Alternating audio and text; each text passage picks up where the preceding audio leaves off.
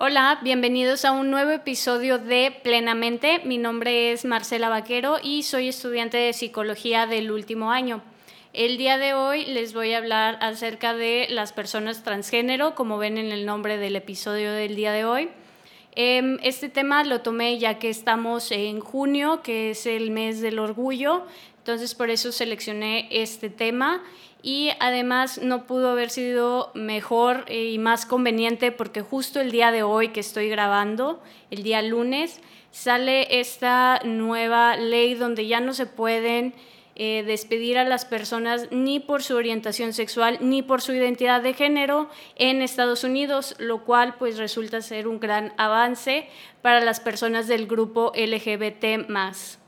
Bueno, antes de empezar a hablar de todos estos temas que quería tocar, eh, quiero primero hacer la distinción entre una persona transgénero, una persona transexual y un transvesti.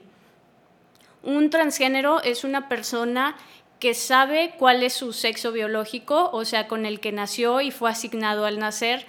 pero esta persona no se siente identificada con este sexo biológico y por el contrario se siente más identificado con el sexo opuesto, con su rol de género, cómo se desempeñan, cómo se visten y desea pertenecer a ese grupo. Por otro lado, las personas transexuales son eh, estas mismas personas transgénero que empezaron con ese deseo de hacer este cambio ya se someten a una cirugía de eh, reasignación de sexo, donde pues ya cambian al sexo donde esas personas quieren pertenecer, además están sometidas a tratamientos hormonales y desempeñan su vida con el género que ellos eh, desean. Y por otro lado están las personas transvesti. Estas personas no desean eh, a diferencia de los otros dos, pertenecer al género contrario, sino que estas personas disfrutan vestirse de esta forma, eh, desempeñar roles o eh, hablar como tal, como el otro género, más no desean pertenecer a este grupo ni desean hacer ningún cambio, simplemente disfrutan porque se les hace divertido, porque les gusta, porque hay también puede que ocurra excitación al vestirse o al estar bajo esta vestimenta, ya dependería del caso de cada persona. Pero esta es la diferencia entre ellos tres. Otra aclaración que me gustaría hacer desde ahorita es que la psicología es un área muy extensa. Eh, existen muchísimas ramas. Todas estas ramas nos indican sobre cómo debe ser el tratamiento de una persona bajo cierto trastorno o cuál es la concepción de enfermedad o de salud o cuáles son las causas de que llevan a una persona a comportarse de cierta forma, a tener cierta personalidad, etc. Y por eso me gustaría hacer esta aclaración porque yo les voy a hablar de un tema que dentro de muchas ramas de la psicología se aborda de formas diferentes. Entonces, lo que yo les voy a decir aquí es bajo una rama en la que yo me he estado formando, que me gusta mucho, que es la neuropsicología. Entonces, si escuchas hablar a otro psicólogo sobre este tema, posiblemente vayamos a decir cosas diferentes y esto es porque tenemos perspectivas diferentes y es algo totalmente normal. Muy bien, ya eh, con esto eh, aclarado, me gustaría primero hablar sobre el caso de Bruce. Bruce es un chico que nació en Canadá y realmente tenía también un gemelo, entonces eran Bruce y Brian. Ellos dos nacen, como les digo, en Canadá y em, en el proceso de circuncisión hubo un gran problema ya que a la hora de la cauterización el pene de Bruce sufrió varias abrasiones, las cuales pues fueron muy, muy graves en cuestión de que ya no iba a poder desempeñar una vida sexual normal cuando fuera eh, joven o adulto, ni, eh, ni siquiera su aparato eh, urinario quedó bien, entonces se tuvo que someter a otras cirugías también para poder orinar y la verdad es que fue un caso muy difícil. Eh, sus papás estaban muy preocupados de cómo esto iba a afectar en su autoestima y en su vida sexual y vieron en la televisión al psicólogo John Money. Eh, este psicólogo era un gran representante de la teoría de neutralidad de género, que esta teoría lo que plantea es que el género es algo aprendido y no es algo biológico, lo cual eh, ahorita en la actualidad se reconoce como que en parte tiene muchas cosas ciertas, pero este caso nos ayudó a sentar un precedente. Cuando los papás de, este, de estos gemelos ven al doctor, al psicólogo, en televisión van con él y el psicólogo ofrece una solución que la verdad es muy poco ética. Eh, le sugieren que a Bruce lo críen como una mujer, eh, que le den hormonas, que desde, que desde que esté así en pañales lo vistan con colores rosas, pasteles, como lo harían con una mujer, que interactúen con él de una forma eh, como si fuera femenina. Entonces los papás accedieron porque pues si la teoría plantea que es algo aprendido, pues él iba a aprender que es mujer y que nunca iba a tener ningún problema y su vida iba a ser prácticamente normal. Pero esto no ocurrió así. Eh, John Money, eh, si de por sí esto fue algo muy poco ético lo que hizo con los papás, también el hecho de empezar a, tratar eh, de comprobar su teoría con tal arraigo que ya no era objetivo, sino que ya él estaba tan enfocado en comprobarlo que lo que pasara iba hacerlo parecer como que comprobaba su teoría. Entonces él afirmaba que dentro del desarrollo de Brenda, ella sí se sentía como mujer, que toda la terapia hormonal, que toda la terapia o todo el ambiente en donde se desenvolvió ayudó y que sí, Brenda se sentía una mujer, entonces era una mujer pero eso no era real. Brenda nunca se interesó por las cosas que comúnmente las mujeres se interesan. Al contrario, se, interesaba por las cosas en las que los hombres usualmente se interesan. Y mm, esto causó mucho problema ya cuando Brenda entró en la pubertad, que es cuando todos eh, entramos ahorita en la adolescencia y encontramos nuestra identidad, nuestra personalidad, nos, nos buscamos en otras personas para formar grupos, etcétera. Pero Brenda aquí fue donde se sumió en una gran depresión y ya no quiso ver a este doctor. Eh, entonces a los papás ya no les quedó de otra más que confesarle cuál era la verdad. Em, esto hizo que Brenda, pues sí, fue un caso muy difícil y sí tenía mucho que asimilar, pero también la hizo sentir aliviada ya que ella ya se dio cuenta que no era una mujer, sino que era un hombre. Volvió a cambiar su nombre, ahora era David y posteriormente se casó y fue padrastro de los tres hijos de, de la mujer con la que se casó. Y bueno, al final esta historia tiene una solución muy triste, pero esto nos ayudó a,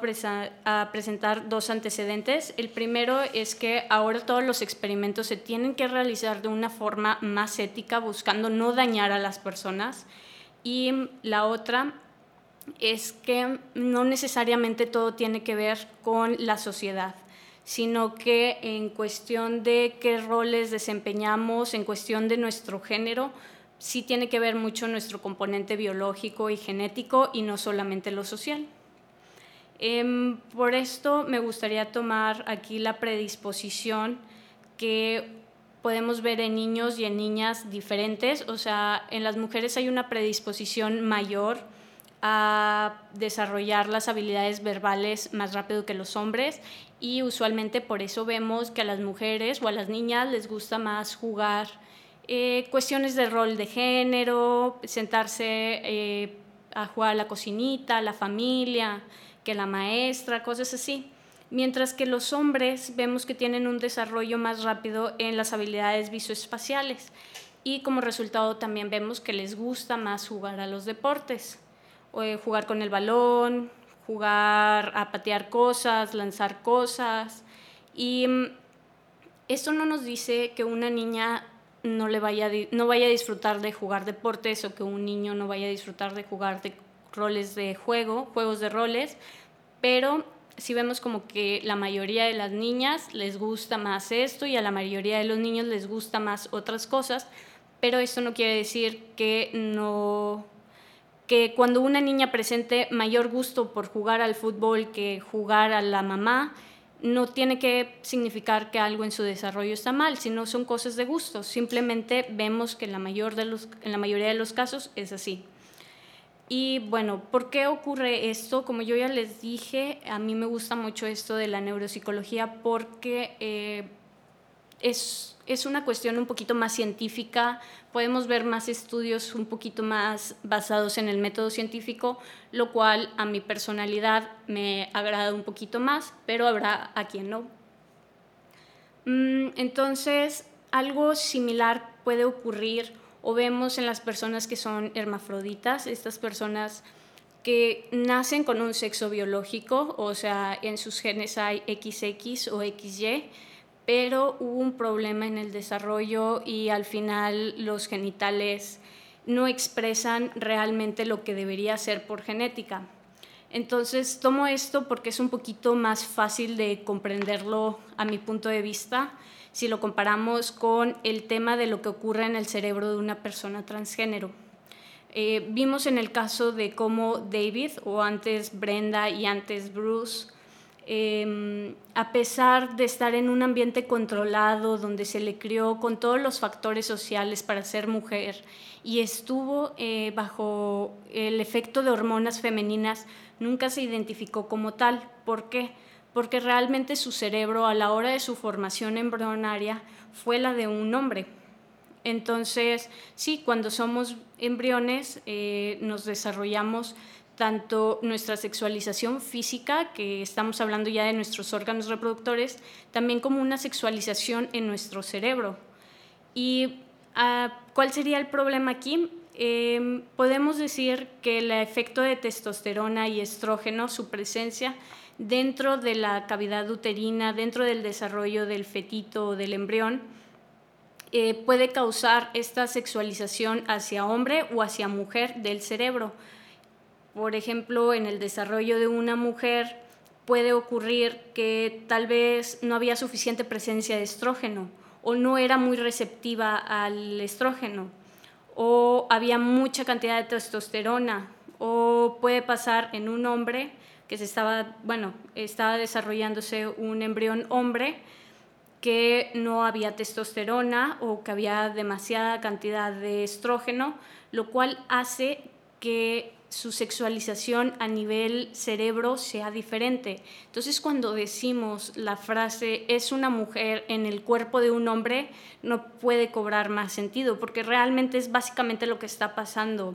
Eh, este hombre no hubo, cuando se estaba desarrollando, no hubo suficiente testosterona, entonces su cerebro básicamente se formó como el de una mujer y a pesar de que se le crió como hombre, a pesar de que sí hay hormonas masculinas en su cuerpo, ya el cerebro se había formado como el de una mujer. Y es lo que muchas veces se cree que sucede dentro de, de las personas transgénero. ¿Y a qué se debe esto? La causa casi siempre se considera como multifactorial, ya que no se sabe si es por cuestiones de alimentación, cuestiones de, del estrés de la madre o si también hay un factor genético. Y esto se habla mucho ya que eh, podemos ver que cuando son gemelos es más probable que si un gemelo es transgénero, el otro también lo vaya a hacer, cosa que casi no suele pasar cuando se están hablando de cuates o de mellizos, lo cual pues sienta un precedente para hablar de factores genéticos. Eh, también toma en cuenta que estos receptores sobre la testosterona y sobre el estrógeno van a ser más o menos sensibles también por un tema genético. Y aunque esto no esté totalmente comprobado, ya todas estas investigaciones eh, recaban suficiente información como para seguir buscando por ese lado y poder ya después conseguir una causa sólida de por qué eh, existe este fenómeno. Bueno, y retomando todo este tema de la ética, em, en cuestión del, del, diagnóstico por parte de un psicólogo es un tema muy, muy importante, ya que no se puede, no se puede acceder a un tratamiento ni tanto hormonal ni quirúrgico si no hay eh, un psicólogo o un psiquiatra que asegure que esta persona tiene disforia de género. Disforia de género es como aparece esta, este fenómeno dentro del DSM5, que es un libro donde vienen todas las enfermedades y trastornos mentales. Y fuera de que este libro diga que hay que tratar la disforia de género y hay que curar a esa persona para que se vuelva una persona cisgénero, eh, lo que hace es buscar cómo diagnosticarla, porque sí es necesario el diagnóstico, y buscar cómo ayudarla para afrontar este cambio, para afrontar eh, todos los cambios que va a haber tanto en su familia como en la escuela y que pueda salir de este proceso con el menor daño posible. ¿Y por qué el diagnóstico es tan importante? No solamente para acudir a esto, bueno, sí es muy importante para acudir a esto, pero, por ejemplo, si una persona tiene algún tipo de psicosis o como esquizofrenia, que tiene alucinaciones y demás, eh, primero hay que estabilizarla para que esta persona sí esté segura y esté 100% consciente y se compruebe que esa persona tiene la capacidad cognitiva de entender qué significa todo este proceso y no sea simplemente una decisión de un día para la mañana y vivir un montón de cambios que luego al final puede que no tengan eh, vuelta atrás. Por eso es muy importante el diagnóstico. En cuestión del tratamiento también es un tema muy, eh, muy polémico en cuestión de la ética, ya que en cuestión de los niños es muy difícil hablar de esto porque en la adolescencia es cuando asumen de verdad su identidad y hasta entonces se cree que no pueden asumirla pero también es cuando se presentan todos estos cambios de sexualización, características de sexualidad secundaria, lo cual es que si ya las viven ya va a ser muy difícil contrarrestarlas. Por ejemplo, si un hombre ya, ya pasó por este proceso, ya tiene barba, ya tiene mucha masa muscular, aunque le empiecen a dar hormonas femeninas, ya va a ser muy difícil que esa complexión cambie y en lugar de eso pues ya tenga cintura, ya tenga busto lo cual pues sí entra en polémica y sí es algo un poquito complicado, pero en cuestión de adultos eh, no hay tanto problema, pueden acceder más fácil a este tratamiento y en cuestión de ya la cirugía de reasignación de sexo, lo que ocurre es que va a tener que vivir esta persona un año como asumiendo el papel o el género que él quiere desempeñar o ella quiere desempeñar.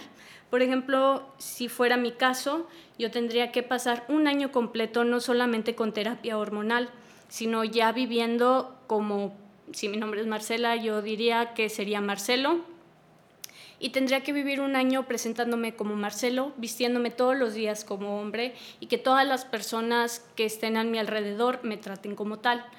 Eh, yo entiendo que estos temas son un poquito confusos y difusos, ya que no es algo que nos enseñen desde pequeños y es muy diferente y muy difícil hablar de identidad de género, género, sexo, hablar de orientación sexual. Todos estos conceptos son muy diferentes y a veces puede ser algo confuso. Por eso te invito a que investigues un poquito más sobre los estudios de género, lo cual nos habla de todos estos temas que estoy tocando, y que te ayuden a tomar una postura ante todo informada. De todos modos, te invito a que si tienes también alguna opinión diferente o algún dato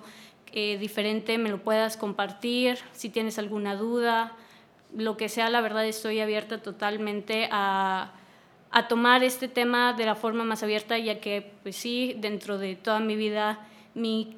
perspectiva hacia el grupo LGBT ha cambiado mucho y es algo que posiblemente también vaya a seguir cambiando. Como les comento, yo hablo esto desde el área de la psicología a la que a mí me gusta, pero va a ser muy diferente entre personas. Y pues me gustaría cerrar el tema con eso, sino que todos somos diferentes, que todos tenemos opiniones diferentes y pues muchísimas gracias, espero que les haya gustado el podcast. Nos vemos luego. Adiós. Muchas gracias por escuchar este episodio. Eh, te invito a que si te gustó lo compartas y que me sigas en redes sociales. Puedes encontrarme como plenamente. Nos vemos en el próximo episodio y saludos.